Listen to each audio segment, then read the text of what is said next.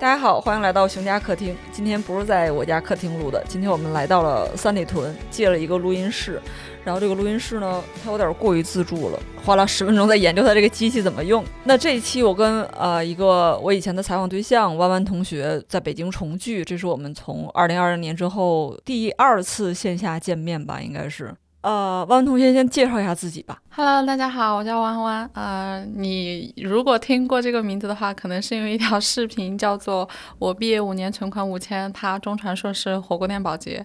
啊，就是因为那条视频发出来之后，引发了一些我没有想象中的 overwhelming 的一些反响，所以呃，也引起了一些呃讨论和注意吧。我其实过去三年一直不知道你在干嘛，然后我也特别好奇，呃，我想先讲一下缘起。缘起就是二零二零年，当时我在做一篇稿子，那个时候互联网上，尤其是抖音、快手，当时有很多人在拍那种反转剧。是从一九年开始就很流行，就经常是这个剧一共可能就一分多钟时间，然后里边有大量的这种什么婆婆和儿媳妇的这个混战呀，或者什么赘婿的，就是男频文的那种身份反转呀，或者是什么办公室斗争，就类似于《甄嬛传》的一些东西吧。它的情节很相似，变成一个一个小的 cut。当时我想写写这些反转剧是到底怎么回事儿，我就毫无头绪。我最开始先去了长沙，因为听说长沙很多人在拍，因为很多人是从湖南。卫视出来的，所以当地有这个氛围。但是在长沙非常坎坷。我先通过朋友介绍了一个公司，那个公司我待了三天之后，觉得就是一个彻头彻底的完全没有头绪，只是想赚快钱的一个 MC 公司。他们当时每天都在拍不同的东西，今天拍什么摆地摊的这个风潮，明天拍什么这个城市楼市的变化，怎么怎么着，就是不知道他们在干嘛。有一个编剧就说：“啊，我已经很资深了，我现在就是原来写电视剧，现在回头来做这种写短剧，我我很厉害的。”你过来找我没问题。事实证明，就是但凡在采访之前跟你夸下这种海口的人，有一个算一个，就是都是不可相信的。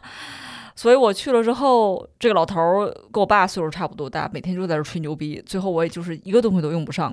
然后我花了挺长时间，辗转终于找到了一个传媒公司，在那儿看到了一个视频是怎么拍的。他们有一个自己的 IP，就是一个城里边啊，一个富二代的女孩，特别会打架。然后这个女孩就像是一个我的野蛮女友那样，她就是每天就是逢凶化吉的跟别人打架。然后我我我采访完之后就觉得哪儿好像不太对，不是很很丰富这个选题。当时我就想到说，那我可以去下一个地方，就是去成都，因为我我是在成都上大学，所以我有很多同学在成都，我就让他们帮我介绍，他们帮我介绍了一个 MCN 公司。哎，等一下，你们川大的人 怎么会有来做短视频的呢？我因为我同学他毕业之后，现在在那个传媒学院里边当老师，所以教学生怎么拍视频。他有学生做的非常大这个号，我说那你帮我再找找吧。然后我就找了第三家 MCN 公司，然后这个公司呢，我去了之后，他就开始给我放 PPT，我就得啊，怎么又开始忽悠我了？就是谁是来看 PPT 的呀？最后闲闲聊，他就说说我们这个号就前一段不做了，我就说那你把这个号不做了这几个人介绍给我吧。所以我就通过这种方式，最后认识了弯弯和他的小鹿的这个团队。然后跟弯弯认识之后呢。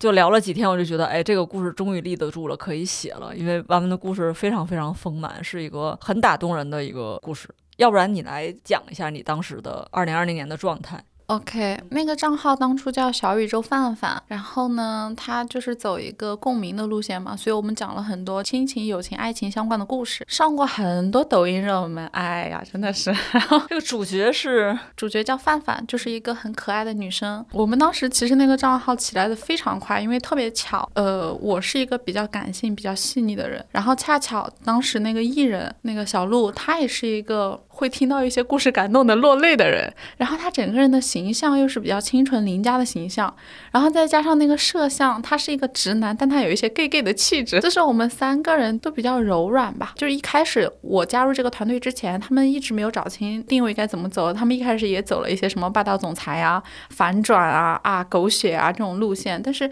总是尴尴尬尬，那个女生不太能演得出来。然后我进去之后就。就是有一种很强烈的感觉，你觉得大家是一类人，那我们要走的肯定就是这个共同的方向，所以我很快就把方向确定为就保持这个邻家的温暖的形象，我们就讲一些普通人有共鸣的故事。这个路线确定下来之后，就一切就非常顺畅。当时我们做的非常认真哈，很珍惜那个账号，真是把它当成自己的小孩一样。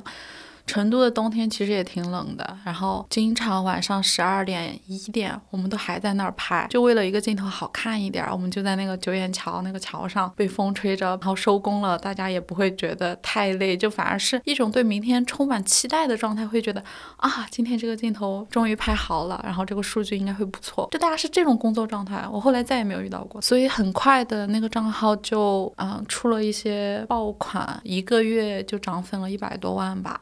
就在你去之后一个月，对对，就是我一个新人刚进去一个月，然后后来就别的编导都叫我老师啊什么的来向我取经，哇，我们当时真的是兴起之秀，那会儿特别开心，就各方面都是正反馈，然后。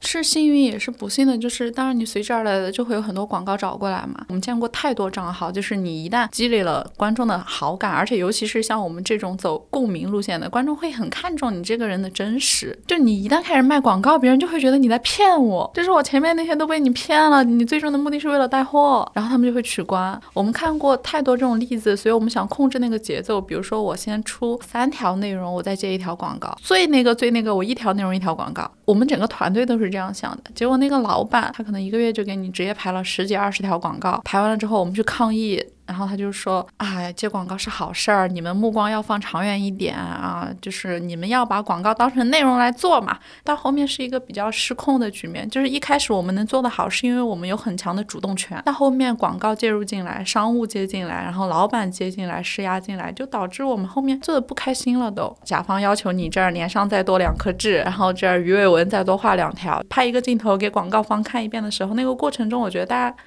很消耗吧，对做这件事情的喜欢，嗯，然后那个数据变差之后，它就变成一个恶性循环，嗯。对，我觉得可以往前追溯一下，为什么找到你？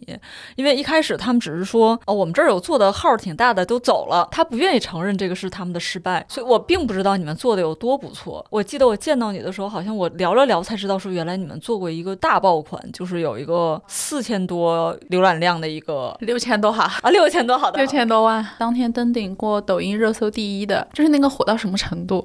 我在里面只出镜了两秒，然后有小学同学专门加到我的微信说：“这是你吧？”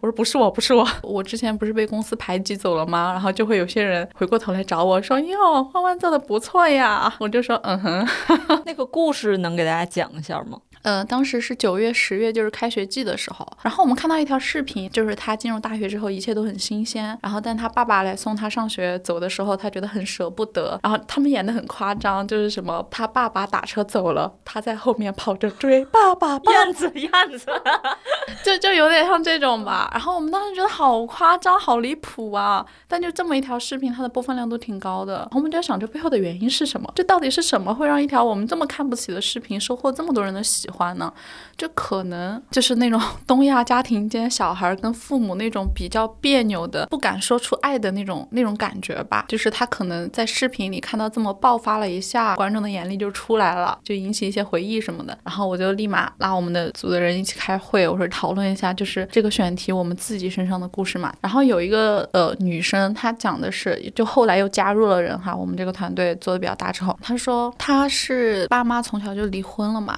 嗯。哎呀，中国式的父亲就是不太擅长表达，就该给的都会给你，但情感交流并不多。他说他高考的时候考的也不是一个特别好的学校，就是一般嘛。但是他爸特别夸张的，就送他上学的时候请了一面包车的人，就是他的七大姑八大姨，所有亲戚都去了。他就觉得好丢脸啊，他们就像那种刘姥姥进大观园一样，就哦这好漂亮，那儿怎么样？这拍个照，那儿拍个照。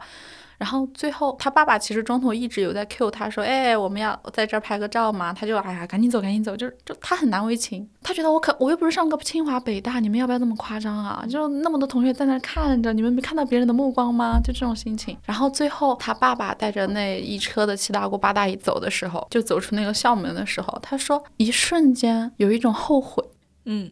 就是看着他爸爸那个好像有一点失望的恋恋不舍的背影，他会觉得我为什么不能陪他拍一张照片？我为什么不能让他就这样高兴一点？然后他讲到这儿的时候，我们所有人都都被这种很幽微的情绪震撼到了。这个情景实在是太典型了，就是很多中国式家庭里长起来的小孩跟父母没有什么情感交流，大家好像都不知道怎么去表达爱，有时候很别扭，有时候很难堪，然后。那该怎么去做呢？我们当时就觉得他讲的这个故事是最好最好的，所以我就决定把这个故事改编一下，就是也是他爸爸送他上学的一个情景，然后我们还加入了一些我们身上的故事，比如说。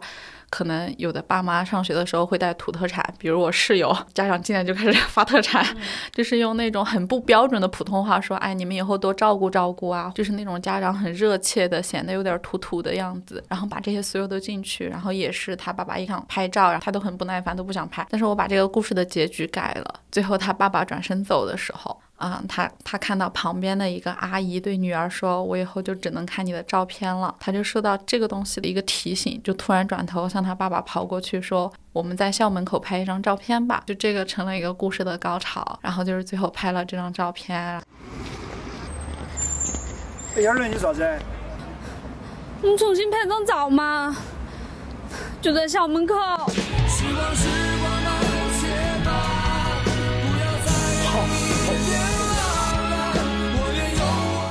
很久以后，我才明白，世间所有的爱都指向相聚，唯有父母的爱指向别离。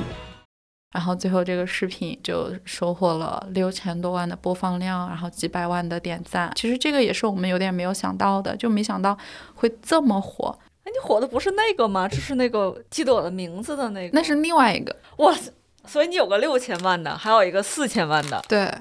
哇塞，这条是最高的，就这条评论们真的都在说经历过一模一样的，我现在好后悔啊啊！然后还有人说我要去上学了，我我想主动的跟他们拍一张照片。其实这个情绪很常见，但没有人专门把它写出来。对，然后你们又用拍照这个东西做一个把手，就让它有个出口。对对，我感到还挺有成就感的时候是，就是我把那个结局给修改了，就好像有一点点引导吧，就是会让一些还没有做这件事情的人，让他们少一个遗憾啊！我我就觉得还挺开心。新的，嗯，对，然后还有一个四千万的那个，你也可以讲一下。嗯，就是反正我们当时整个组确立的原则就是，我讲故事一定要先打动自己，然后才打动别人，就不要胡编乱造，不要凭空想象，就是一定要来自于身边真实的故事。起因应该是有一个高中同学给我发微信吧，他说：“胖子，你最近怎么样？”哇，我当时看着“胖子”这两个字，我真是无数回忆涌上心头。因为我初高中就一直是有点胖的人，因为那会儿就天天学习也不运动嘛。我记得我巅峰时期的时候，如花似玉的十七八岁的年纪，我穿上羽绒服有一百三十八斤，然后就很好笑。刚好我们那一年家里卖猪，然后我妈，我妈，我妈就是就称完猪之后，她说：“你上去，我称称你。”就是那些乡里。乡亲就来凑热闹嘛，就一看说，花花你注意点啊，你你这真的，你还快赶上猪了。从那会儿开始，我就我就失去了自己的名字，就是所有人都叫我胖子，我我只能把它都想成是好意的，就不然我心里会很难受。然后有一天晚上我在听歌的时候，我还蛮喜欢看那些网易云的评论区的，虽然有点矫情，但我觉得那也都是大家的故事嘛。然后有一首歌是那个郑秀文和刘德华演的那个什么瘦身男女啊，对对对，就是有人在那个评论区贴了一句那个电影里面的台词，郑秀文问刘德华那个角色说你叫什么名字，然后他就说。叫我胖子就行喽，他就追问说：“你你叫什么名字？你说一下嘛。”然后那个人就说：“反正像我们这样的人，你不管叫什么名字，最后都会被人叫做胖子啊！”哇，我当时一下就被戳中，我想这不就是我吗？我的名字这么特别，我叫弯弯，这么好听的名字，可是所有人都叫我胖子。然后我就跟他们讲这个事儿，因为我们组里面除了我之外都没有这样的经历。然后有一个男生就是那个摄影，然后他就说我虽然不能体会这个感受，但是我也可以给你讲一个故事。他说他们寝室毕业的时候也是几个人一起出去喝酒嘛，吃饭嘛。然后他有一个室友就喝得大醉，最后是他把他扛回去的。然后第二天那个室友醒来之后，突然冷不丁的跟他说了一句说谢谢你哦。那个摄影师就问他说谢什么呀？以为是在扛他这个事儿嘛，就说这这很正常嘛。你结果他那个室友跟他来了一句说谢谢。你这四年都没有叫过我胖子哇哦啊！然后哇，我当时听到这个话，我的眼泪就飙了出来，就是就大家一下就感受到这句话的那个重量啊！然后我们就把它改成是在一个职场中发生的，刚好公司那个时候有一个胖胖的女生，确实大家就是有意无意的都会叫她什么胖胖啊，然后就先造了一些情节，就在很多时候她就是会被叫人胖子，然后直到有一天我们的女主角。范范，小宇宙范范，对，然后问他说：“小萌，你还好吗？”胖胖的女生就跟他说：“谢谢。”然后范范也是问他说：“嗯，不客气啊，这没有什么好谢的。”胖胖的女生就跟他说：“谢谢你叫了我的名字。”胖子，你的脸有我两个大了呢。胖子，我吃不下了，你要不要啊？胖子，来帮忙搬一下水。死胖子。人呢？拜托你轻声冲着我的名字。小萌，你还好吗？谢谢你，嗯，谢谢你，叫了我的名字。我习惯在包里藏一瓶百无聊赖。有多少人用表面的开朗去掩盖心里的敏感呢？就到这儿就结束了，就铺了一点稍微煽情的音乐。我现在都记得我那个时候的心情，我们所有人都在群里炸了，说我的手机卡住了，说我的也是刷不出来了，现在什么情况？多少数据了？就是所有人的手机都是这种状况。然后我记得特别清楚，我那天还在泡脚，水温是从热热的一直到冷冷的，但我心里是火热的。就是我看到那个数据，红色的点点一直在跳，一直在跳。然后我看到很多私信说，谢谢你们讲出了我这么多年没有讲过的心事。然后也有人说我以前从来没有注意到这个事情。无形中给别人造成了一种伤害，以后我会注意的。就是看到这样的评论之后，我当时就好开心，好开心。然后我就给我最好的朋友，哎，就是超超，然后给他发一个信息，说说我好开心，我觉得好幸福啊。然后他就说，哎，这就是咱们文科生改变世界的方式。我那个时候我就特别想把这份工作一直做下去。然后我们团队的其他人也是这样想的，特别开心。然后老板在那个周一复盘会，所有人都叫你来放一遍，再放一遍，大家觉得好不好？好，鼓掌。然后马上就发了三千还是多少的奖金，说你们拿去吃火锅什么的。然后我们就真的去吃了一个海鲜火锅，哇，超开心那会儿。我记得你当时跟我说，范范走在成都的马路上都会被人认出来。对，很夸张。就是我们那个账号体量其实并没有特别大，最高的时候有两百多万，但因为我们出过很多爆款，所以我们就是下楼下便利店的时候，我都会被认出来。他说你是范范的朋友吧？我说嗯。他说那个是不是范范？我说啊，是的，这很夸张。你当时多大？二十五。一九年加入那个团队的，二十四、二十五岁。嗯嗯，那是你第几份工作？我数一下，得 数一下，换过太多了。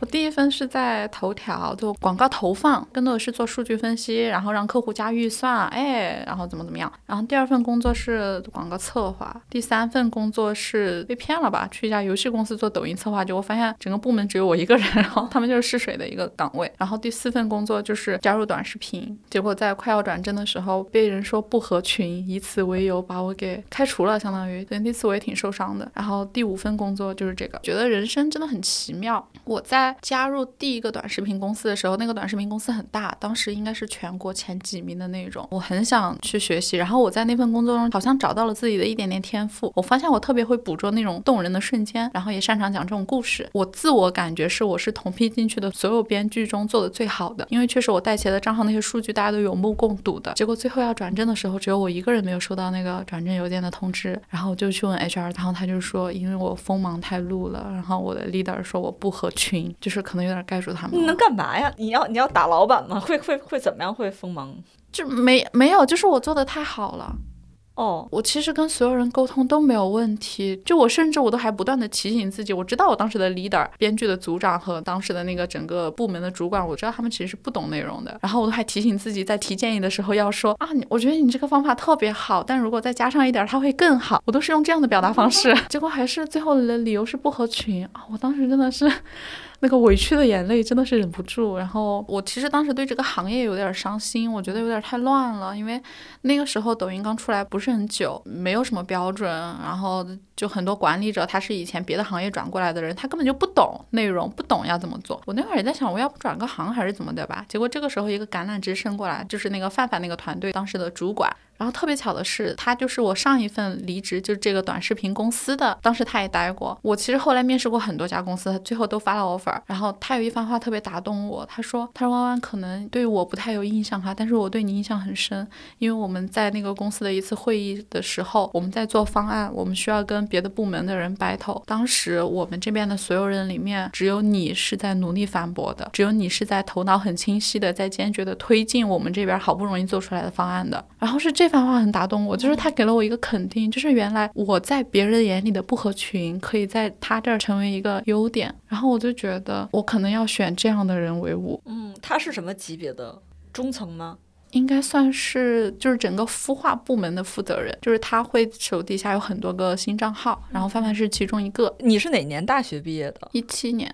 哦，是从华中师范读的新闻毕业的。对，新闻学。你跟超超都是新闻的同学。哦，对我当时印象特别深的一点，就是其实我在采访你之前也采了好几个编剧啊，或者这个行业内的人，比如在长沙采的那个女孩，她也是毕业之后，她一直想要考北影的硕士，所以她花了很多时间去复习，所以她对那个话剧什么的就已经非常热爱，然后非常熟悉说导演要做什么，故事的起承转合要做什么。但是最后好像应该是没考上。在你之前，我在成都接触的人也有说，呃，哪个哪个学校毕业的，他特别喜欢看人物杂志啊，喜欢看一些故事类的特稿呀。然后他也是说去考过北影，也是落榜了。哦我当时想，我从来没有关注过，说其实大家文科女孩儿，如果是你不是特别特别 top 顶尖的这些学校毕业的话，而且在整个影视和新闻行业都在萎缩的情况下，对其实大量的就是人是没有没有地方工作的。对对对，啊啊！所以就是遇到你之后，你的资历跟他们又很像，但你这里边你的学历是最好的。但大家是有一种捕捉这个社会情绪，然后他是有一个自己创作的梦想，最后没有出口。然后你这个是短暂的找了一个出口。对我，我当时觉得特别幸运，有一种特别强烈的感受，就是我当初想在新闻上实现的东西，我好像换了一种更柔和的方式来实现。当时选择新闻学这个专业，不就是哎想改变一点世界嘛，就是也想有一点影响力。然后当发现这条路实在是非常难走之后，短视频出现了，我就觉得我很幸运，就找到了另外一个出口。我们俩见面的时候，你已经从那个 MCN 公司辞职了，是吧？对，那会儿是已经离职了，在找工作的状态，因为，呃，很可惜，就是就很多感慨。你站在三年后这个时间点去回顾当时，真的是觉得这一行实在是风云变幻。从那家公司出来的时候，那家公司就是瘦死的骆驼也有一百多个人吧，它最鼎盛的时候有两百多个人。但你能想象三年后的今天，它不到二十个人吗？就是苟延残喘。你从现在这个结果来看，你会觉得可能有些东西就是必然，可能那个老板他他的格局就是不够大。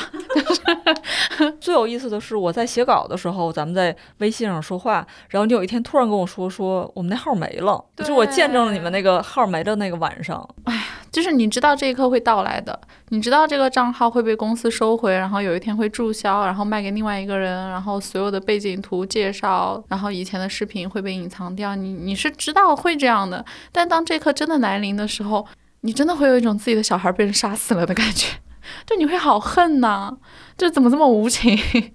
就是那会儿心里真的会这样想，然后我跟范范就互相吐槽了一下，然后无可奈何的就各自睡觉了，也没有什么办法。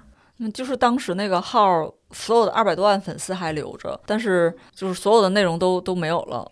对，我记得好像是一一天不两天之后，就立刻来了个新的形象出现了。他们应该是先签了一个人之后才有这个动作，因为他那个视频还在，他还是会进入推荐池，就还是会涨一些粉啊什么的。他们如果不是有下一步的动作，不会把它隐藏掉的。然后应该是那个人发了第一条之后，底下人评论说你是谁？我为什么会关注你？对，嗯，我我跟范范就每天还是会看看那个账号，看看底下的评论，哎，还是会觉得很痛心。嗯，但其实你的观众其实是对不上号的，他们一大多数来讲是记不住说谁消失了，谁突然出现了。对对，可能抖音上的每个用户都关注了几十甚至上百个人吧，所以他是不知道你是谁的。嗯，你们有把之前的那些视频保存下来吗？有保存一些，就是我们互相之间没有说过这个事情，但是在后来大家找工作 需要一些东西的时候，大家惊讶的发现，在我们没有就是互相沟通的情况下，自己其实是很只是为了珍惜而保存了一些自己觉得很好的视频，嗯，真的很珍惜。我后来在别的账号中都没有这种动作。对说回来，这个我那篇稿子写完你之后发出来也很快就过了十万加，然后很多人看。当时最有意思的是，好多朋友开始联系我说说你那个稿子里那个李毛毛，我想要他的联系方式。然后包括一些在长沙，我记得有个绝味鸭脖的人对联系你，然后还有北京的，抖音总部让我去写公关稿，我不会写。还有什么什么部门来找过我，然后联系你。然后你当时给我的回复是说，因为你不想离开成都，因为你当时在谈恋爱，然后觉得要两两地异地，你不太想接受。哎，别提了，这个渣男。后来其实我就不知道你在做什么，就发现你好像其实也在换地方，然后应该也换了男朋友。我最后就是过了一年多，应该是去年春节的时候，我就看你发朋友圈，我就没事儿问了一句，我说你现在在做什么？你说我在做一个 B 站的号，我说你把那号发给我，我想看一下。对你当时的反应就是太羞耻了，就先不给你看了，就有一搭没一搭发的。结果我再看到这个号就是在新闻上，我就觉得这个。我觉得你身上有一种就是很戏剧的这个事情，挺好玩的。对我，我不知道为什么，我觉得我的人生很抓马，就是 那后来那些就是其他读者来找你之后，那些公司找你，你当时都什么反应？你怎么跟他们说的？会有一种我何德何能？抖音的总部来找我，就愿不愿意去他们的公关部门啊什么的？我会觉得这种机会是我以前怎么都够不到的，但现在好像因为就是你的报道产生了影响力，让人看到我是一个比较认真的人，然后也有那么一点能力吧，就把我推到别人面前去了，所以别人愿意给你一个机会。就当时是这种感受，但我觉得实际上这个机会我是配不上的。啊，你没有说跟他们再聊一聊，试一下吗？对于这种，我觉得我自我判断是我配不上的工作，我就我就放弃了。而且我也没有那么喜欢做 做这个事情，但我尽力去抓住了另外一个，就是当时奇遇人生的一个衍生节目，很高兴认识你，他们来找我做编导嘛。我后来进去之后，我问才知道是那个艺人阿雅看到你那篇文章，然后直接就发在群里说帮我找到这个人，然后为什么不说帮我找到这个作者？对，所以你看，就是短视频的路要走得宽一点。然然后他们就来找我啊，面试了两三轮吧，然后觉得我这个人 OK，有基础的逻辑能力，然后有对内容的判断力，也能说出一些一二三来，没有问题，能执行下去。然后第一天，制片人给我打个电话，其实当时那个制片人给我打电话的时候，我当时就想啊，都到这一步了，就算没有钱我也会去的，就就让我去吧，就这种心情。聊完了之后，就说你明天能来吗？我说能。他们已经在拍了，就他们一直没找好这个人。是干嘛？是这个角色是做什么的？做短视频编导，就是那个综艺会在抖音上播出。周迅、阿雅两个人作为主持人，去每期邀请一个明星朋友去探访一个素人。他们想表达的东西就是希望大家不要活得这么焦虑，就是有一百种生活方式。我当时也觉得这个很触动我，就是不是在讲明星，而是明星一起去探访素人的生活方式，去真的体验他们的生活，跟他们对话。嗯，然后再加上我有一种啊，我我我我是不是要马上。踏进演艺圈了，就是这种感觉。然后当时那个制片人就问我：“你你明天能不能来？”我当时就说：“能，没有问题。”然后我挂了电话，立马就去提了辞职。当然也是跟人家华贵道歉，就是说对不起，我这个确实比较急啊。然后第二天就直接去项目上，就是完全一脸懵逼的情况下，就是我在想我要怎么推进这个工作，就不断的跟人沟通。那他需要你的是帮他找素人呢，还是说他剪出来的片子给他们做剪辑？他其实完全没有定位，就他们这个事儿，我觉得是在推动中，然后发现困难，然后又去做调整的一个事儿。然后抖音的策略是，除了短视频，我还想进行一些长视频的尝试，就是这几方合作，然后有了这档综艺。那这个综艺时长多久呢？每期？一期大概六十分钟左右，要在抖音上看六十分钟吗？那这这显然不可能啊！这个事情，这就是抖音当时的一个尝试，因为他们想获取更大的流量。我不仅要有这种短平快的东西，我也要有一些优质的东西。就他们当时就是想培养用户的一种观看习惯吗？但谁会在手机上看六十分钟啊？对啊，对啊，所以数据不太好吧？当时。对，然后他们也没想好这个节目的官方账号在哪儿了。我是要去做一些节目的宣发呢，还是要做一些原创的内容呢？还是让大家更了解，就是我们的故事，全部都没有想清楚的。然后我去了之后，发现又特别难以施展开，然后。哎，这这这这个可以说吗？就是我我我去的第一天还是第二天吧，就被某个大明星当场给骂哭了。为什么？因为其实，在室外拍视频有有一些不可控的因素吧。我觉得最主要的是那个明星被惯坏了。就是那天他们拍到了晚上八九点，又又又拍了几个采访，然后他就会觉得啊，我今天的工作量太多了。我虽然那个短视频脚本要拍摄的内容，我已经提前沟通了三轮吧，我记得就是跟导演、副导演、嗯艺人统筹，然后包括阿雅沟。通了三轮之后说没有问题没有问题，我们这个采访拍完就拍。然后我还拉了一个摄影师跟我一起等在雨里，等他们采访拍完。然后我就说，哎，那我们这边短视频可以开始拍摄了吗？然后那个就是那个大明星就站出来说，你是谁啊？我为什么要拍你这个东西？你这有提前跟我沟通过吗？跟他经纪人沟通了吗？对，他的艺人团队，就我们是不能直接跟艺人对话的，是跟艺人团队，然后他来统筹这个时间、这个安排，然后他们反复去跟艺人确定。就是我当时心里就知道，他也许对别人有一些不满，但他就是要找一个人把这个火给撒出来，说这个写在合同里了吗？我凭什么要拍这个短视频？你给我钱了吗？还是怎么着？凭什么我要拍？当场大概十几二十个人吧，鸦雀无声。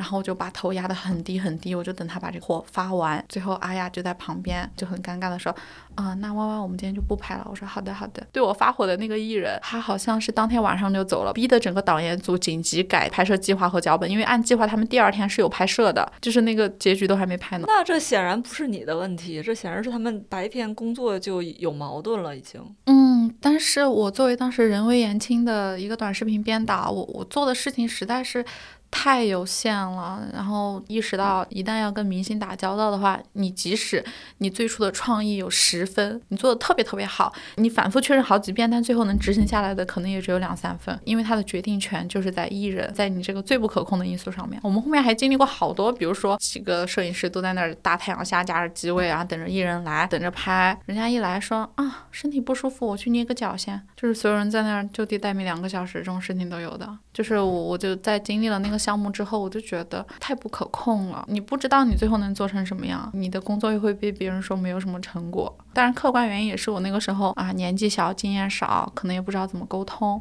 嗯，反正最后哎也没有再跟我说继续合作的事情。那你做的这个项目有没有就是播放量比较高的片子？你最后做不出来什么。我我有很认真的准备一些简单的访谈，然后也有一些比较有创意的事情，执行不下来，他们觉得你这什么玩意儿啊？最后推进下来的很荒谬，就是一些比如说啊，艺人要拍了，我们提前商量一下，我们短视频的机位架在这里，你一会儿往这儿看一下哦，就是到这种地步就已经很好了啊。或者最终我们来拍一组漂亮的照片吧，在这个沙漠里，在这个雪山下，怎么怎么样，就这种你完全执行不下来内容的。那当时没有一个人来负责你这个项目吗？帮你来？嗯，没有，我进去连摄影师都没给我配的，所以就真的是举步维艰。后来就是跟我一起等雨的那个摄影师成了我现在的男朋友。好吧。所以，但这个经历你工作了多长时间？也就两三个月。那你岂不是这个项目结束了你就失业了？对啊，然后我就本来都已经就是满满的干劲，准备北漂。我觉得啊，我当初毕业的时候最想做的事情，现在终于有机会做了，有这么好的一个平台，哇，我好牛啊！唉，又回到成都了，灰头土脸的。然后你下一份工作做什么了？我都搞忘了，反正也是短视频类的吧。这个行业可能就是因为太新了，所以它就是很良莠不齐，换那么多份工作，很大一个原因是这个行业本身不稳定。这也是我当时的一个感受，因为可能之前做其他经济类报道，感觉其他很多事儿它是有门槛的，或者是要么你就要投入大量的钱，要不然你就是在这个行业干了多少年之后才过来做某一种买卖。我自己一直在传统媒体还是怎么样，我就发现，比如它是一个电视台转型的，或者什么转型，它干事还能稍微靠谱一点儿。对，但是如果是一个就是说啊，我就是看这个地方热，钱很热，我就开始搭班子干活儿的，他们做的每件事都想的是我今天要报。对，哦，他没有一个长期的规划，而且他也不太懂内容。是啊，我们当时的很多内容 leader 都来自于一些什么营销学院，啊他本身就是忽悠起家的，然后把老板忽悠住了，他就觉得自己懂内容了，就来了。就现在回过头来看，我觉得好多当时的成功是运气。我是觉得像你们当时做这两个节目，你看现在整理的话，它是有方法论的，就是它是你先找到一个大家隐秘的没有说出来的点，用一个非常规整的一个短视频的起承转合的格式，比如你当时说过的，说前六秒要怎么吸引人，中间怎么就是把这个情节铺下去，然后最后几秒钟上音乐把它升华一下，它是有一个非常非常标准的格式，你要把你找到的这些东西套进去。但是你我在想，你们当时都很年轻，你的生活经验其实就没有那么多。然后大量的三天出一个本子，三天出一个本子，这个正常人肯定是跟不上的这个节奏的。我有一件事儿，我也有点感慨哈，就是后来就是你写完那篇稿子之后，你还介绍了一个在香港做播客的哦，无业游民吧，还是叫什么？他想来采访我一起做播客，然后后来这个没有再进行。我后来反思下去，再往回找，我在想这个人为什么没有找我了呢？就是我站在他的角度，在他眼里，我可能是一个被工作 PUA 了的人。我记得他当时问我两个问题，就是你刚刚那个问题，说，嗯、你觉得一周写三篇稿子，同时要出三条视频，你你觉得这个正常吗？你觉得这个能承受吗？我当时的回答是，我觉得我努力努力是可以的。然 后他说：“你真的觉得这正常吗？”我说：“也有点压力，但是我可以努力。就是我一直在强调，努力就是可以克服困难的。我没有反思这个东西，它也许就是不对的。就是人的创作力是有限的，就是要从生活中去感受的。但你现在没有这个时间，你后面就是会枯竭的。我回过头来想，我觉得可能是我传递出来的这个价值观不太符合他的价值观。不是我，我猜百分之八十的概率是振宇他们最后又泄气了，没有做出来，因为他们的节目就是呃非常不规律，然后啊有时候拖着拖着就就黄了啊，所以不是你的问题。啊，这就是我现在我我在面对这个问题，我会觉得还是不合理的。嗯，是，那我会觉得就是你一直在处在一个比较漂泊，然后你这个情绪起伏太大了，就是今天这么开心的，然后明天可能又要重新从零开始。啊，是呀，哎，也是我最近在想的一个问题吧。我觉得这个东西它本身很适合我，它的反馈又来得很快，然后我又很喜欢跟人打交道，我又很喜欢挖掘那种幽微的情感，我很喜欢收获共鸣，这这会给我力量。但是你注定就是要承受它带来的不稳定、不确定。那么与之相比的另外一条路，可能我进个国企啊，进个什么单位，它可能就是要稳定的多。我其实也在反复比较，就是你不能既要又要。那如果非要选的话，我可能还是会选前一种。嗯，那你后来二一年干嘛去了呢？二一年、二二年？二一年也在短视频公司，就是我虽然在换工作，但是我其实没有离开短视频，就还是在做。然后编导。对我那个时候心态也有一些变化吧。离开范范那个团队之后，我就想再尝试一些别的领域，也许三五年后我可以成为一个融会贯通的专家。比如说，当时有一些创业的来找到我啊，关于房地产的呀，什么乱七八糟的。做什么呢？就是宣传一些项目还是什么的，然后后来没推进下去。嗯，还有一些是那种就是服装带货类的，就是把这个账号流量给做起来，然后让女主男主穿服装去带货这种。然后因为各种各样的原因也没做起来。到后面我开始对整个行业很失望，就是你遇到一个好的创作环境实在太难了。嗯。就是天时地利人和啊，你的老板对内容的判断力啊，然后你们公司整个的营业情况啊，这种都必须要考虑进去。我觉得太难太难了，我那会儿就进入一种职业的疲倦吧，就是我觉得我好像一直在原地也没有进步。然后我那会儿就想啊，我就去赚钱好了。然后我就选了一个领域叫做。医美就是，就是医美公司是很赚钱的噻。我就当时打开 Boss 直聘，看到所有短视频招聘的公司，然后我看到几家医美开的工资都比别人高，我就想，OK，我不要先抱有期待，我就先赚钱再说。我的存款也没多少。然后我去了之后，每天做的事情就是分析鞠婧祎的整容史。嗯，然后这个明星哪儿微调过，从哪些地方可以判断出来啊？你的眼睛要做什么样的调整？你的眉毛要怎么调？你的眼妆要怎么弄？怎么弄？你才能变成一个更好的人？我我后来有跟别的编导聊，我说你做这种事情会不会觉得有一种在贩卖容貌焦虑的感觉呢？嗯，然后他们给我的回答是，在我看来可能是一种自我说服哈，就是他们说我们在向人传递美学知识呀。我就觉得我心里对这个事儿很不认同，因为他们整个的模式就是用一些美学知识的包装，在引导人整容。客户获取进来之后，马上推给医美机构。就我还那个时候还了解了一些就是医美行业的内幕哈，就是整容是会上瘾的，那种销售就不断的 PUA 你说，哎，你这个鼻子调了之后就特别好看，你要是哪哪哪调了之后会更好看。然后甚至还有一些是这种模式，他们会特意培养一些男销售，就是从网上那种各种数据中去抓取一些容有容貌焦虑。的女生跟他谈恋爱，然后 PUA 他说你不够好看，你要怎么样更好看？我给你介绍人，跟这种人网恋吗？然后在网上跟他说吗？网恋加现实吧。我操，这一个男孩每天要跟十几个人这么说话吧？有可能。天哪！但他们可能对方做一个鼻子，他就可能提一两万，就很赚钱，很夸张。医美还有杀猪盘是吗？就这么说？太多了，你可以做你下一个选题，太多太多了。嗯。我一开始没有了解这么多的时候，我觉得这个事儿也能做，我就做的柔和点儿嘛，就说，哎，这种方形脸适合什么样的妆容，我做这些也 OK。但是你了解的越多之后，你就发现你其实做的所有的事情都是在传达容貌焦虑，然后你都是在把这些人往销售那儿送，我我心里就会很不安心。就他们怎么说来着？比较有良心的人就是赚不了钱的，大概就是这样吧。我觉得你这这些工作可能离钱太近了，它的这个链路是非常非常近的。我需要流量，需要注意力，然后下一步就马上转换成钱，对，就直接把人卖了。然后我每天可能我就要花三四个小时去找相应的图，我真的看电脑看到想吐了，就是找方形脸有哪些脸，圆形脸有哪些脸，眼妆有什么样子，然后微整形是什么样子，就是每天找，每天找，每天找鞠婧祎十年前的图片，八年前的图片，真的有一种特别强烈的在浪费生命的感觉。嗯，没有价值，你觉得是吗？对，甚至我最后离职的时候，那个嗯，就是 leader 还跟我说升职加薪，因为哎，我确实做短视频还可以，就是进去之后的那个本来处于一个瓶颈期的账号，很快就涨粉啊，就是各方面数据都很不错，就给他们带来一些信心嘛。就是包括我做的一些爆款，那个记录他们都还没有打破，有多少？在这个行业里面非常高，有几百万的播放和几十万的点赞。哇啊！讲什么的？我在经过一开始特别不适应的这个阶段之后，我为了让自己舒服一点，我就会把选题找的比较软。一条视频，我觉得是我当时结合的比较好的，符合我自己价值观的。就是说，有一段时间王冰冰被网暴嘛，就什么学历造假呀，还有一些什么性生活淫乱啊之类的这种，我当时我就就很恶心，我就觉得这种厌女情绪实在是太强烈了。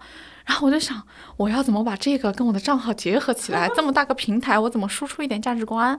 然后我就拼命想，拼命想，拼命想。我在想，有他这样的特点的人有谁？我就去找别人，然后跟他们分析面部上的特点。比如说，同样是学历低，那个 Black Pink 里面的 Jennie 好像也只有初中学历吧？为什么她不会被人骂？然后同样有过男人，而且换过很多男人的张雨绮，为什么别人不会骂她，还会觉得她是个大女主？为什么到了王冰冰这儿，别人就觉得她造假、她虚伪，怎么怎么样？我就从面部去分析，因为另外两个 为什么都从面部去分析？我我觉得是有道理的，因为王冰冰长了一张人畜无害的脸，对，没有攻击性的脸。但另外两个他们的五官特征其实是张扬的，就他们的眼角是向上的，或者鼻子那些很立挺的。但是王冰冰她的脸特征是向下的，是圆润的，所以他的面部就是会让人觉得好欺负、好控制啊。所以那些男的就会觉得他做的事情超出了控制啊，我就要去批判你。哦对你这个逻辑是对的。嗯，然后当时这篇我我想到这个结合点的时候，我很兴奋。然后我这个这个脚本我在地铁上只用了十分钟就写出来了。然后出来之后，当天趁那个新闻热点，我就抓着那个剪辑说加班把这个剪出来，然后效果也特别好，最后有十多万的点赞嘛。那你为什么不自己做呢？如果你自己做 B 站的话，这个东西也可以啊。哎呀，我觉得就有两个原因吧，一个是人懒，自己你确实你没有那种给你定 KPI 的那种情况吧。就怎么说的来着？就是适度的压力其实是最合适的，但是自由职业自己做 B 站对我而言就是一个没有压力的情况。我觉得又没有人逼着我去做，我可以今天多睡一会儿啊，我可以推到明天去做啊。然后另外一个比较客观的原因是，有可能是我把路走的比较窄哈，我还是想讲一些故事。那你要找一个有故事的人，然后这个人本身还有比较强的表达能力，让人愿意听下去，其实是比较难的。聊什么呢？聊他们自己的故事。哦，嗯，我挺想在我的账号上呈现出一百种人生、一百种生活方式，大概这种。但我想到，如果要是抖音做这种方法的话，你其实要提前大概写好三十个脚本，或者是找好这个素材才开始拍，它绝对不会是说你街头随便找或者随便试就能开始的。对，因为我感觉就是我做过几篇关于就是短视频或者关于这种网红经济的，我就发现其实做起来的人都是有，他一部分是幸运，然后一部分是这些人他本身有特质，他是一个很勤奋的，或者他是一个很真诚的人，或者是一定的天赋。但是如果这个号要做起来，开始起势，然后开始能长期做的话，最后一定是一个专业的团队，这个团队会把所有东西都算好。对对，我现在就很强烈的这种感觉，就是自己做了几期之后，发现真的好难。很多想法你是要跟别人碰撞的，你自己是没有那么多的表达欲的。就是你当时不是还跟我举了一个金女士的那个账号吗？嗯嗯。你当时跟我说，她停更的最大原因就是自己没有那么多想说的。这也成了我后来的一个很大的原因，就是我没有那么多想说的了。哦，就，这是我的前同事，他当时那个号叫月入两万的金女士，她现在回去上班了。所以你后来做那个 B 站是为什么呢？一开始就是有感而发，比如说我发现我暗恋的人又是一个 gay，我就很气，就是我这个气无处发泄，就是我气的半夜睡不着，然后怎么办？我就随便录一个吧，然后结果没想到第二天一觉醒来，嗯，怎么这么多人点赞？那那条有多少播放量？到现在有一百二百万吗？大概。你是一个完全素人的号，然后嗯，我妈呀，四百多万了啊！我的老天爷！你写这个名字叫无语凝噎，我在成都暗恋的男生又又又是 gay，这个是二二年三月十六号的。对我用了一些标题党的技巧吧。现在的播放量是四百零一点四万。天哪，这我觉得你去算算吧，你可能就是有这个命，就是有流量的命。就很很有意思。对，就就可能那个情绪有点真实吧。然后我后来想，也有可能是我后面说的那些原因比较打动人。我说我一直来喜欢的男生，就是比如说有礼貌、不装逼、不吹牛逼、有同理心。我说怎么都是 gay 呢？就是这种男的怎么那么少呢？然后大家就疯狂说，我也是，我也是，我也是。还是共鸣，对，就他背后还是有一种代表性在。对，有一点社会情绪在里边。对，然后是这个发完之后，过了九个月时间，你发的那个，我毕业五年存款五千，他中传硕士火锅店保洁，然后这一条是就一下炸了，二二年的最后一天，对对对，这也很有意思。就是因为那一年我跟我那个朋友都过得乱七八糟，然后我想就是录一条视频作为自己的年终总结，因为我发现那一年有可能是我二二年就是做了一个事情，就是从医美那家公司离开，然后准备考研，就是在离开工作环境之后，虽然考研有考研的焦虑哈，但是你知道你离开工作，你的身心就会健康很多，好像有了一年的修复期，就可能有了更多的自我探索和自我接纳吧。我就去跟我那个朋友聊，他说他也是哎，就是一事无成，但是很快乐。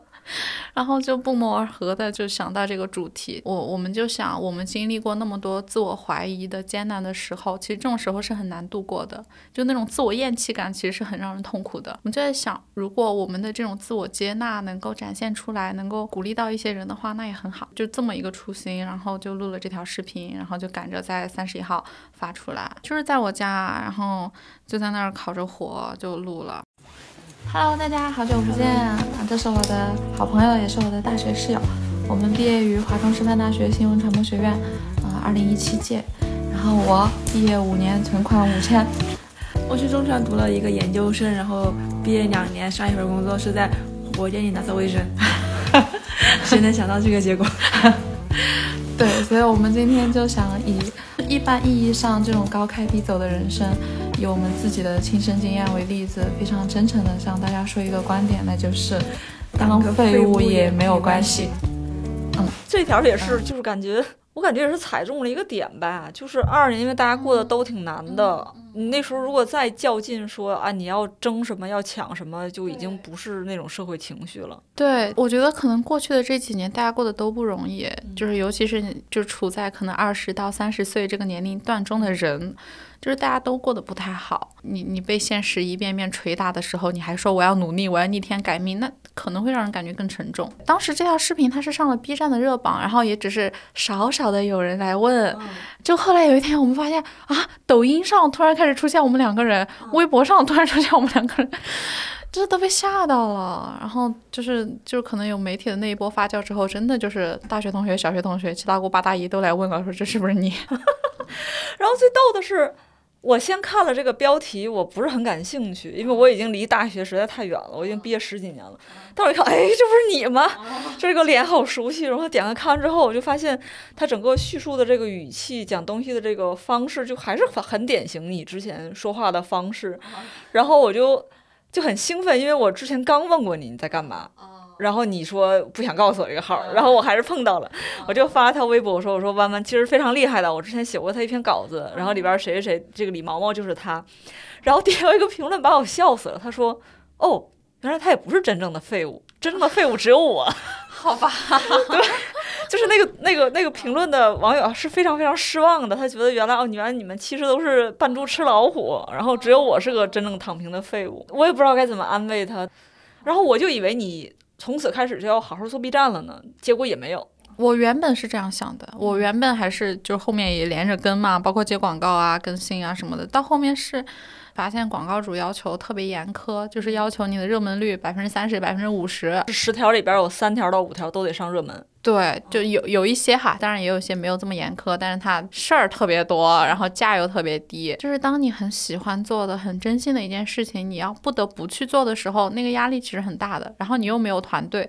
你又要一个人去想这个选题该怎么入手，这个脚本怎么写，我要去找哪些人，我要怎么拍，拍完怎么剪，那个那个压力其实还挺大的，特别不稳定。我也 没什么钱，所以就想要不还是找个班上，我把这个当成业余的，那样我会更自由一点。我是这样想。那比如说这条毕业五年存款五千这条有没有给你带来什么经济上的收益？有啊，就是它有一些流量，但 B 站这个流量我觉得可以忽略不计。这条是因为大爆款，当时多少钱？几千吗？还是有的。然后我就拿着这个钱，就跟他一起去玩了一趟 西岭雪山。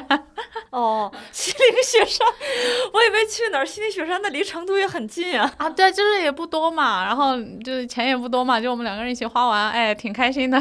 所以他就六百多万观看，也才几千块钱的收入。B 站它之前的标准是大概一万播放有二十到三十，然后后面它那个广告费就锐减了，就大概百分之二十到三十里面又给你砍了三分之一的样子，所以它流量费是很低的。你要是你要是不接广告，靠流量的话，你根本活不下去。嗯，所以就是你单纯做一个好的内容是没什么用的。对，不能靠这个挣钱。对，所以现在不是好多 B 站 UP 主都停更了嘛？嗯，就是接广告也难了，然后流量费也没有了。嗯，就以前有一些人是可以靠这个流量费，然后每个月还是赚点钱的。嗯，现在已经不行了，完全不行了。所以现在看起来就是。我觉得你现在的困扰就是你做的事情，它往往会有很大的社会反响，然后它会切中热点。但是你所处的这个行业，它离钱这个链路实在太奇怪了，它就不可能说通过一个视频，我直接我长期做好的内容，然后可以通过流量来观看的这个来来收入。对我，我之前看到一些广告的 brief 哈，他会要求你在前十秒内就必须出现广告。啊，但这个其实它跟内容是很相悖的，很很引起观众反感的，或者他会要求你不断出现，这是第一次，这第二次，第三、第四、第五次，这种要求都有，就是在一条里边出现。对，所以就是做这一行，你要怎么把握自己想做的、喜欢做的和你那个收入的，你要按照广告主来的这个平衡挺难的。嗯，没有 MCN 公司想签你一个人吗？把你当做一个 UP 主或者当什么来？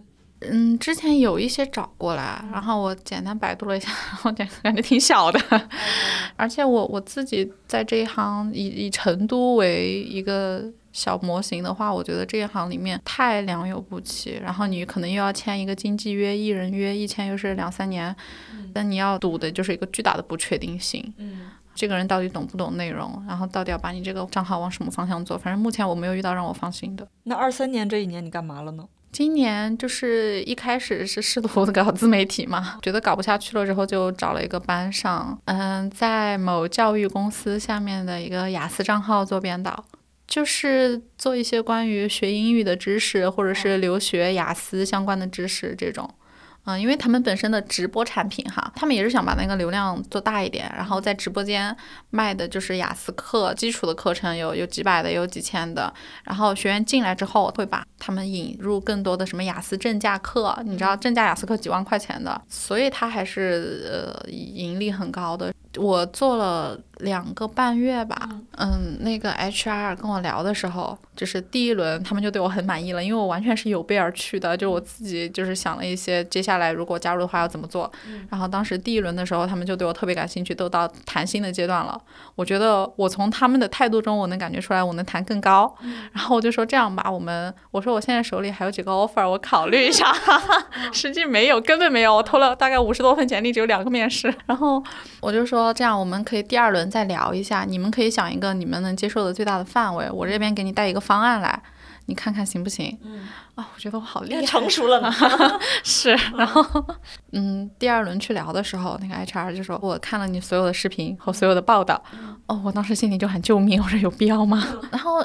他很打动我的一番话是，他说：“我看了你所有的这些我能找到的东西之后，我觉得你是一个特别棒的人，你是一个三观特别好，我也能感受到你想传递一些力量，想传递一些价值的人。”他说：“这也是我一直想在工作中实现的事情，真的很希望能跟你达成合作什么的。”然后你知道我离职的那天，然后跟 HR 最后一次聊天，他跟我说什么吗？他说：“弯弯，你要记住，在工作中不要追求价值感。”有期待就是错的，这是有毒的，你知道吗？他说你在这份工作中犯的最大的错误就是你对他期待太高了，你就每份工作都这样呀。我对啊，我当时心里也大喊救命，就是为什么会这样？这到底是我的问题还是这个社会的问题？那又发生什么呢？真的很复杂。这个首先，它整个从架构上来说，它其实是一个家庭作坊。这个部门的负责人是一个女的，就是她是整个总监，她来定战略，她来定价位，她来定直播时间什么的。她本身就是那个老师 IP。然后我们的直属上级那个内容负责人是她老公，他经常对我们说：“你们要把我当成你们的拐杖，当成工具，有什么问题直接来找我。”然后当我们对他反映问题之后，这个不是问题，这个这个问题你自己解决，下一个问题 就就这种。然后这个总监就这个女的总负责人，她的口头禅是：你们写的东西都是屎，你们脑子里装的都是屎。你是什么学校毕业的？这个学校瞎了眼才会录取你。你弯弯，你的逻辑能力为零，你知不知道？你要多学习，多反思。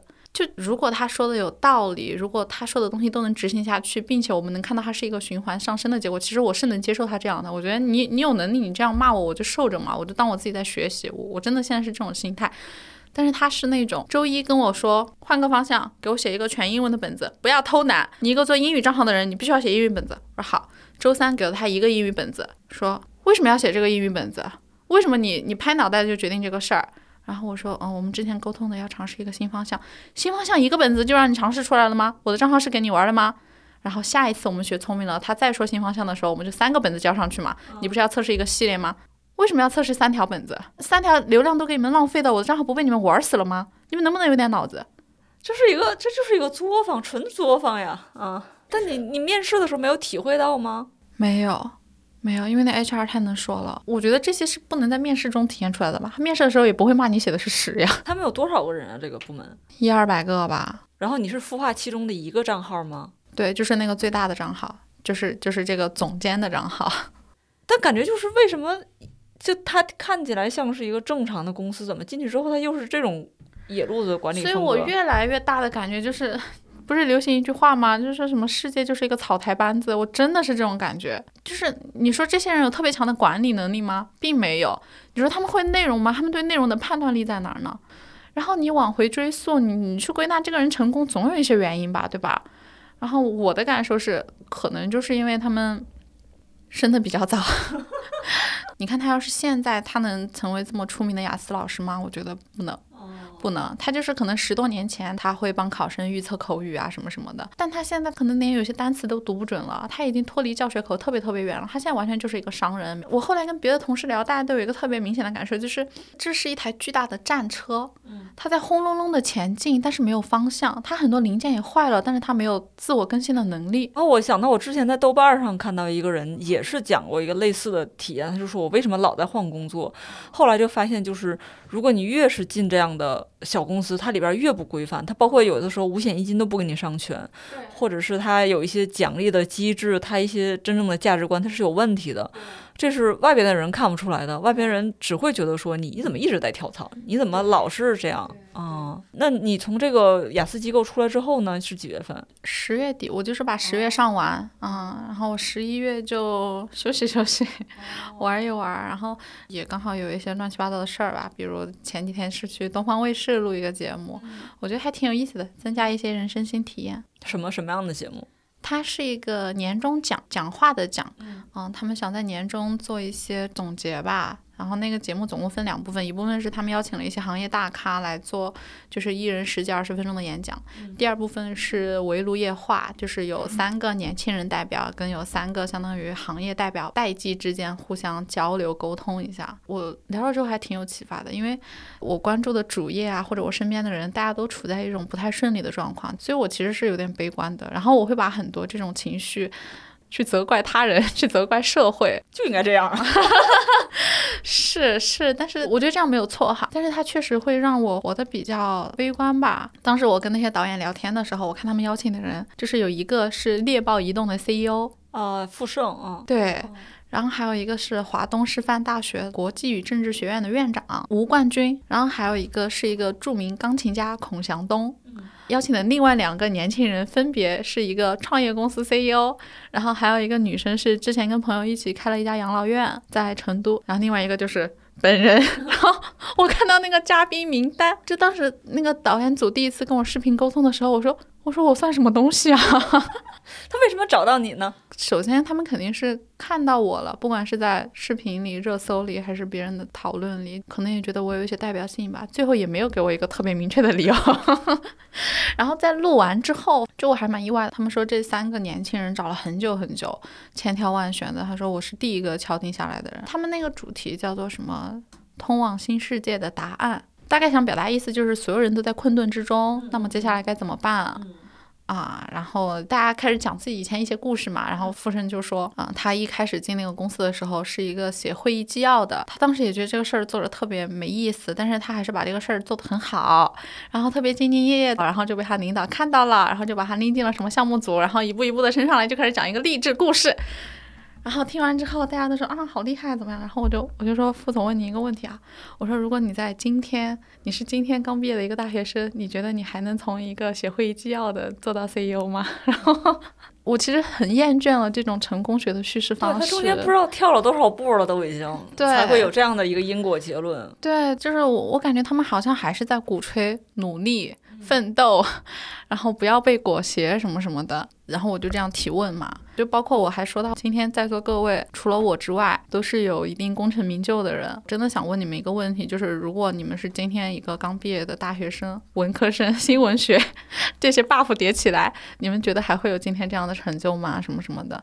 然后大家就很认真的去探讨一个问题，最后我确实获得了一些启发，就是他们都在讲，就是每个人面临的困难都是不一样的。就是你让我真的回到二十年前，我真的愿意回去吗？就所有人其实都是很艰难。的一步一步起来的，就比如孔祥东，他作为一个钢琴家，他还给我们比了比手掌的大小，我很惊讶，他的手还没有我的手大，嗯，就是他的手指一点都不修长，然后他一开始也不是什么有天赋的人，他就是一直练，一直被逼着练，然后他自己就是有一种很强烈的感受，就是我不要做一个平庸的人啊，当然他后来也因为这种执念陷入了抑郁哈，就是他自己相信自己有这个力量可以成为一个引领的人，所以他在一步一步的往那儿走。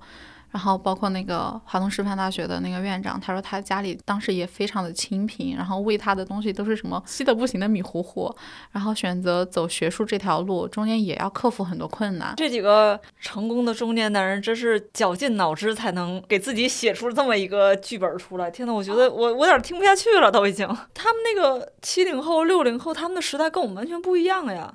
就是他面临的机会和他当时这个考核的竞争程度和他选择的这条路，现在事实证明他们几个这条路就是很好的路呀。对吧？就是如果毕业进高校，他肯定是个很厉害的人，这肯定是没问题。他一定是他行业内顶尖的人。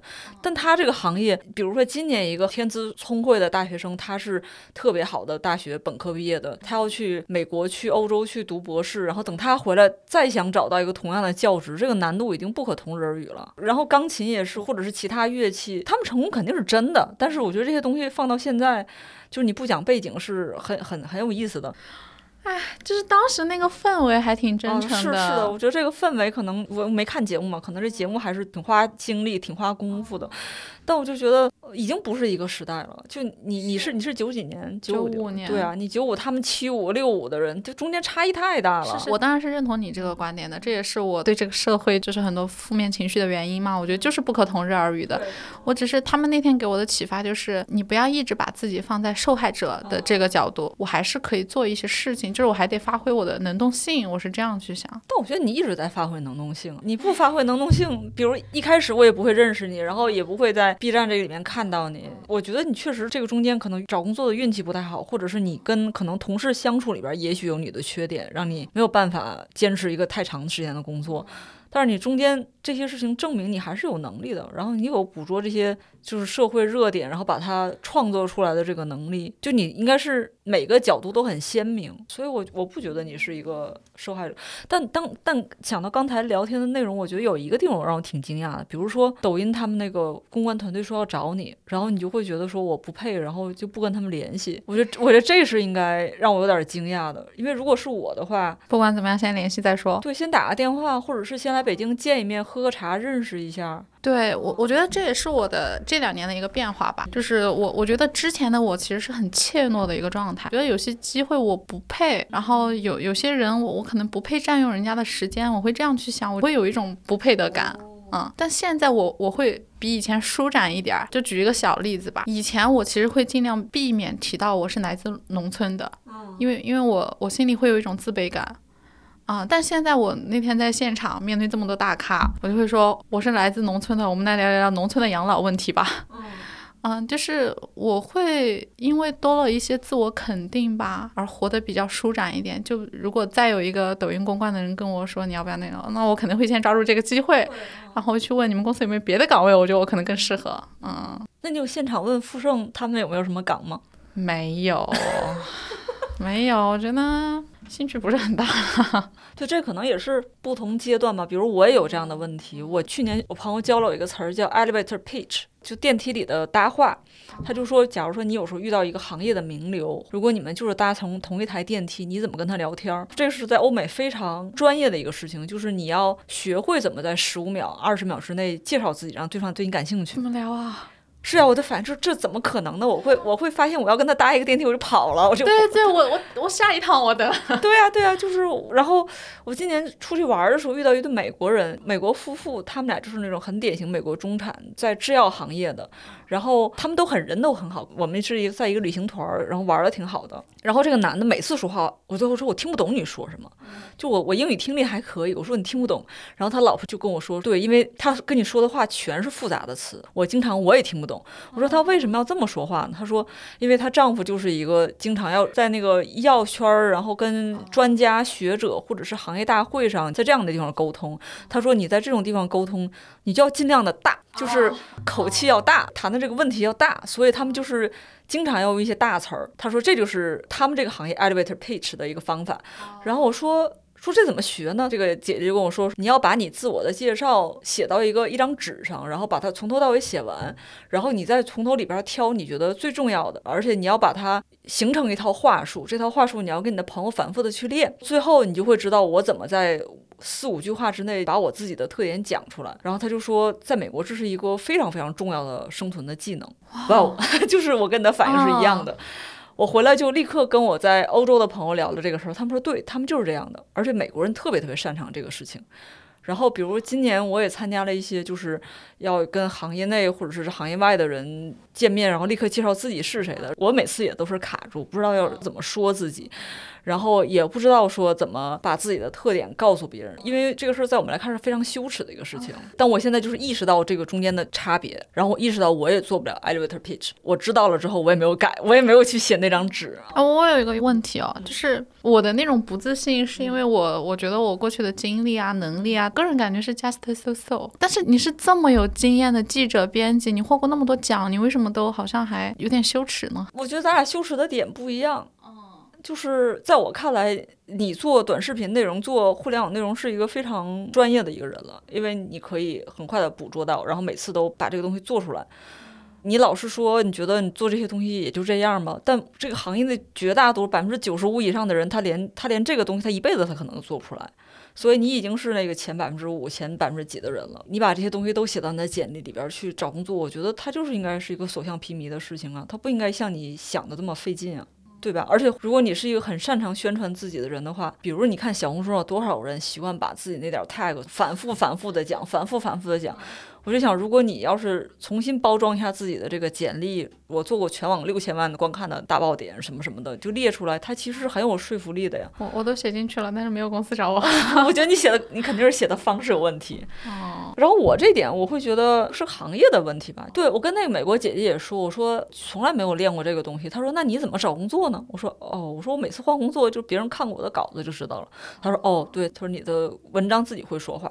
但是因为我今年去欧洲玩了一圈儿，然后我在欧洲就在各个地方都会看他们书店嘛。我作为一个中国人，我不了解英美的文坛，除非特别有名的，我们都知道。但是大部分的作品，其实你拿起来那个标题很吸引的时候，你还是想看是谁写的，他这本书写了什么。然后我就发现，你这本书的如果封底不写这个书具体讲什么，不把这个事情的重要性提升出来，然后包括你这个作者，你不把他的奖项、他曾经就职过的地方、他曾经获得过什么样的赞誉写出来的话，我作为一个外国人，我确实不会给你超过二十秒以上的时间来翻你的书。这个事儿给了我很大的。震撼，就是这是一个多么简单的道理，但是我居然要在这个情况下才能理解到，所以我觉得这也是挺有意思的。但是说回到我，确实，假如说我要是跟一个外边人见面的话，我现在也还是不会说自己是谁，我觉得这是一个问题。嗯，但是我只能说，假如说具体到工作上，我是很有自信的。这也是我对短视频的感受，所以我很能理解，就是很奇妙，就是你明明这么厉害，但是你为什么会耻于介绍自己？我觉得这好像是整个这个社会的东亚呀，对。但是现在你看小红书上吹牛逼的人也挺多的。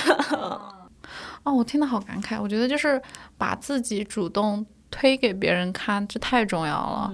嗯，好像大家会挺讨厌在自己身上贴标签啊或者什么的，但我今年有一种特别明显的感受，因为有很多记者呀、电视台呀什么的想要来采访我。其实我觉得哈，比我有更丰富故事的人大有人在，比我会表达的人也大有人在。为什么大家都找到了我？是因为我站到大家面前了，是因为我先给自己贴了一些标签，让大家看到了。就是我觉得这还挺重要的。但如果你是一个经常贴标签、贴的已经很油的人，你那个视频他也不会那么打动别人，所以这就可能就是一个矛盾。你找个经纪人吧。对，嗯，那你们其他同学呢？其他的新闻班同学，我恰巧前两天就是就是约了一个大学同学去爬香山，然后我们两个就是就很自然的聊起以前的大学同学，大家过得怎么样嘛？就有一个很明显的感受，就是大家都过得不怎么样。为什么？就比如哈，比如有同学进大厂，刚毕业出来就进美团之类的大厂，我说他应该过得挺好吧？我看他朋友圈就是工作也挺有成就的，然后他说不，他过得一点都不好。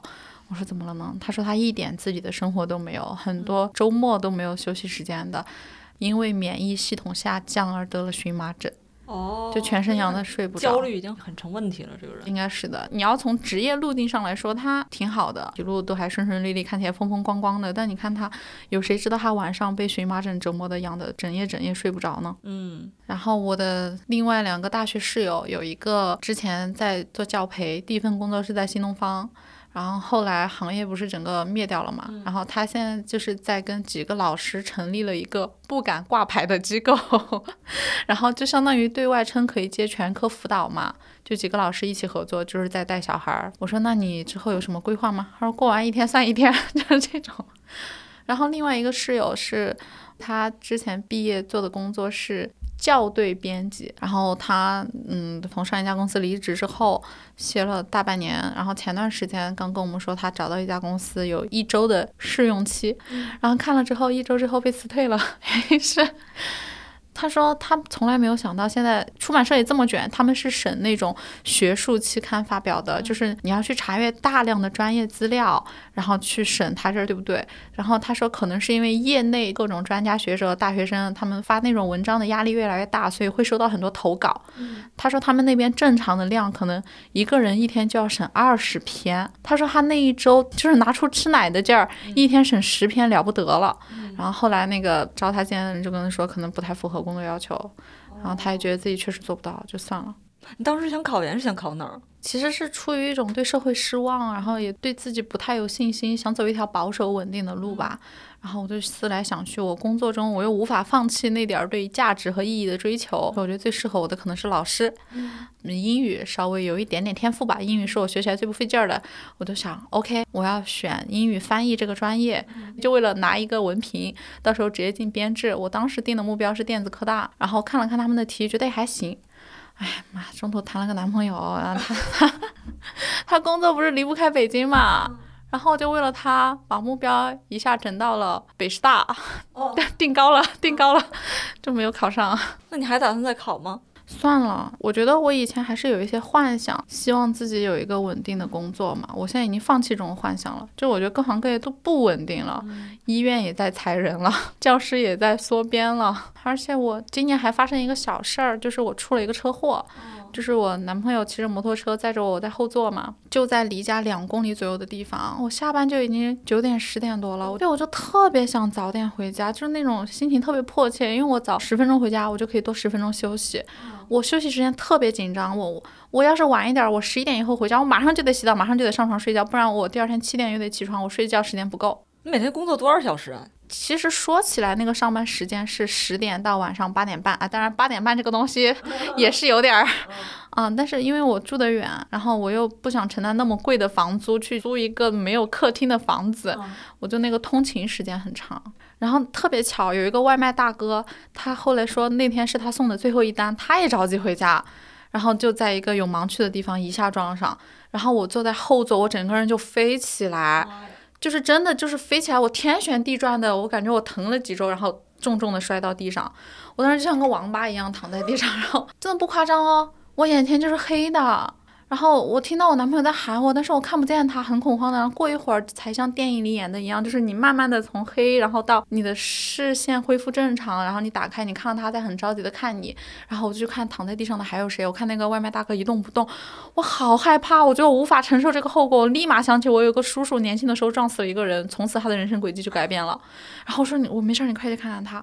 然后他就去看那个人，哦还好还在动，就人没死。当时真的吓了一大跳。然后我们最后。都去医院检查，就是不幸中的万幸，就是都没有什么大事儿。就是我是垂直落下来的，所以我可能有一些擦伤，有一些扭伤，但我骨头没事儿。然后他们因为不像我在后座，就是那样顺着倒下去的，然后也没有多大的伤，就都没有骨头的伤。就后来那个交警在那处理事故的时候，十月底也挺冷的了，我就坐在马路牙子上，我就看着这一切，我有一种特别不真切的感觉，就真的很奇怪那种感觉，好像有一种第三方的视角，然后看着这很荒诞的一幕，你看到地上碎掉的那些渣子，那些车身上的壳子，还有你头盔上破掉那个洞，就如果你没有这个头盔破掉，就是你的脑袋，然后就有一个声音在问你，如果你有一天就这样死在下班的路上，值得吗？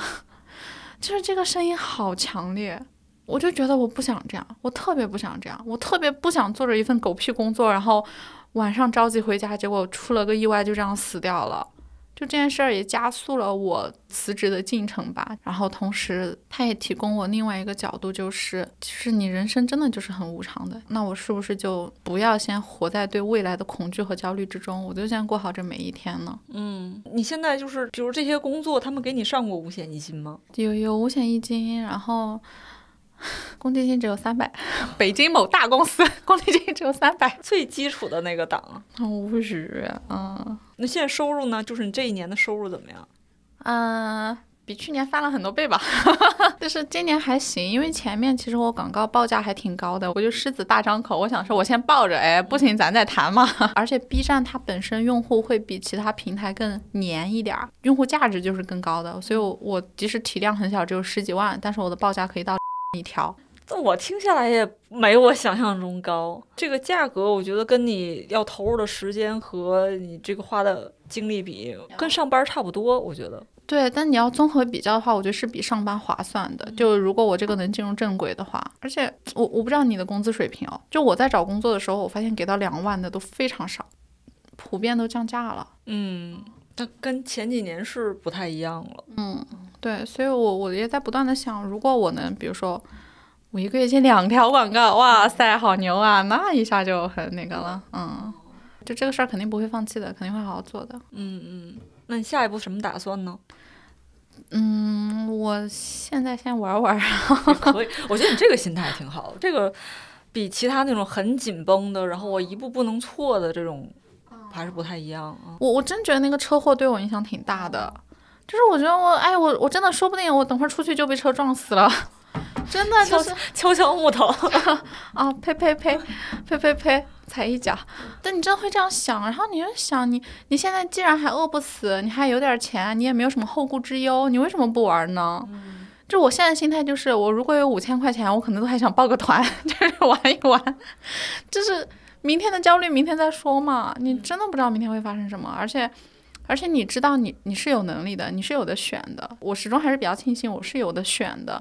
我那天跟一个同学聊天，他说他毕业之后一直打两份工，从来没有过周末。原因是因为他要反哺家里，他家里情况有点糟糕。他说了一句让我很心疼的话，他说：“他说妈妈，我有时候看到你的朋友圈会羡慕你，羡慕你活得很真实。他说你的朋友圈什么都发，比如我，我现在都已经可能没有那个心力去发朋友圈什么的了。”哇，然后一下也让我觉得，我其实应该心怀感恩的，就是 我没有后顾之忧，我爸妈他们自己能能种地能赚钱，然后我也买了保险，也也没有太大的忧虑。然后我我自己我要想找工作，我我其实是可以降低标准去找的。对我也是，我是从。二零二零年跟我一个朋友聊天，然后他就跟我讲说说现在时代已经不同了。我比你大六岁嘛，就我们工作的时候会想说，我三年之后干什么，五年之后干什么，我要达到一个什么样的成就。但是现在我那朋友就说说，咱们都别这么想，咱们就想说半年之后再干什么。我现在手头这个事儿能不能撑住六个月？然后事实上后来发现就是这样的，就是没有那种让你长期发展自我、寻找意义的这个。当然你要还要寻找意义，还要有自己有这根弦儿。但是如果你对工作或者对这个职业环境寄托那么大的期待的话，那最后就会很难受。然后包括你看你现在才二十八岁，其实好多事儿还是说跟自己较劲。但我我今年三十四之后，我就觉得自己非常幸运，因为我其他朋友遇到的事情就是你跟谁较劲都不好使。就比如说家里边亲人突然得癌症了，然后你这一年就得带他去看病，然后花大量的时间精力去照顾他。包括跟我说这话的朋友，他上一份工作干得非常好，他经常写的稿子影响力很大。然后这个平台突然间就被禁掉了，平台被禁了之后没有任何解释，就直接被铁拳锤掉了。然后你这个平台就没有了，你的工作就没有了，你还不错的收入，你还不错的发表渠道，而且你之前维护的那些专家和那些什么的行业内的资源，现在就用不上了。然后我这个朋友本来有很多不错的期待，就是我接下来要干嘛干嘛，但他们家就是不停的有各种各样的问题，就导致他这半年其实又什么都干不了。所以我这朋友就是心态还是可以的，因为他很早就意识到了这个行业不可控的问题。对，就最后就是可能就是这样吧。如果你非常执念，说我还是要从写会议纪要开始变成 CEO，这就是一个神话。